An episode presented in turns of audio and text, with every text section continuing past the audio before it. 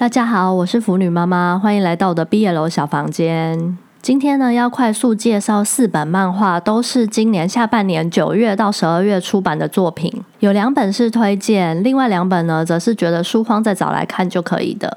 今天要介绍的第一本是卡西欧老师的《我的美人》。我的美人呢，第一次看的时候没特别觉得有共鸣，但是剧情还算不错，能顺顺的看。但看到最后有个爆点，腐女妈妈我没有猜到，后来又重看几次，顺了一下剧情，算是蛮耐看的一本。这本《我的美人》以为是套路，结果却有爆点，肉量普通。如果看简介有兴趣呢，是推荐可以入手这本。我的美人，作者卡西欧，二零二二年九月出版。第二本要介绍的是灰崎梅基罗老师，老师比较有名的作品是《妖怪羡慕的虫神》，我个人觉得是很好看，既色气，剧情也不错。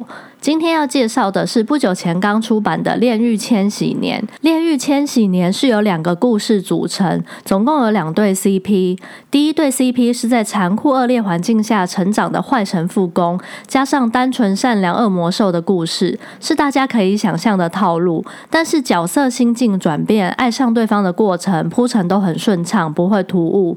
这个故事最后还蛮感动的。恶魔带着被天使追杀的神父逃跑，他们趁着逃亡的。时候在人间四处旅行，直到神父寿命即将结束的时候，恶魔还向神父告白，说等到他只剩下灵魂，就要带他去魔界继续生活。故事前面有一些桥段都是神父吐槽恶魔穿的衣服很露骨啊，恶魔人类有文化差异等等，有点搞笑的剧情。没想到故事最后面那段告白这么让人鼻酸。总之，虽然是可预测的套路，但还是可以入戏，是一个很不错的故事。第二个故事是卑微恶魔宫加即将成为下界魔王的肌肉兽。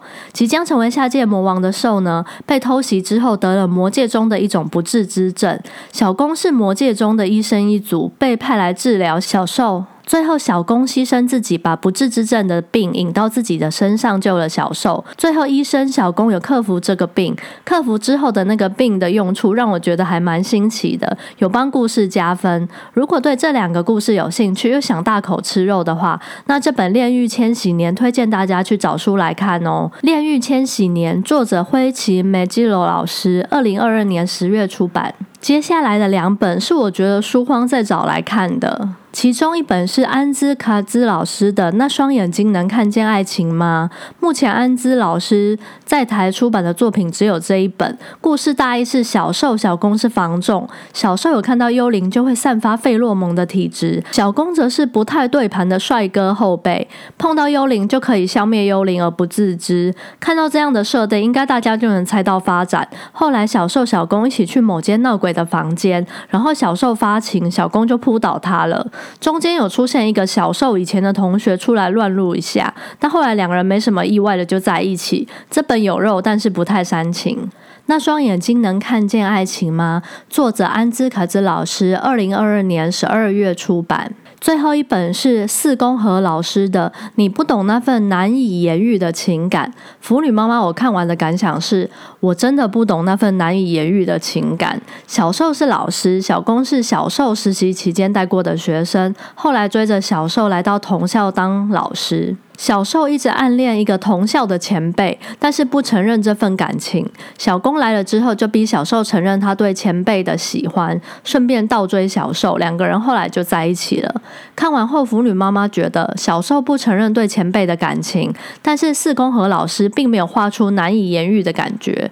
当然，小受一定很难承认这份感情，但是腐女妈妈我也没有感觉到小受有多纠结。最后喜欢上小公呢，也有点突兀。四宫和老师的漫画，腐女妈妈我看过好几本，但每一本几乎都看过就忘记。这次又被简介吸引，想看揪心的故事，不过没有达到预期，也是书荒再找来看就可以的一本。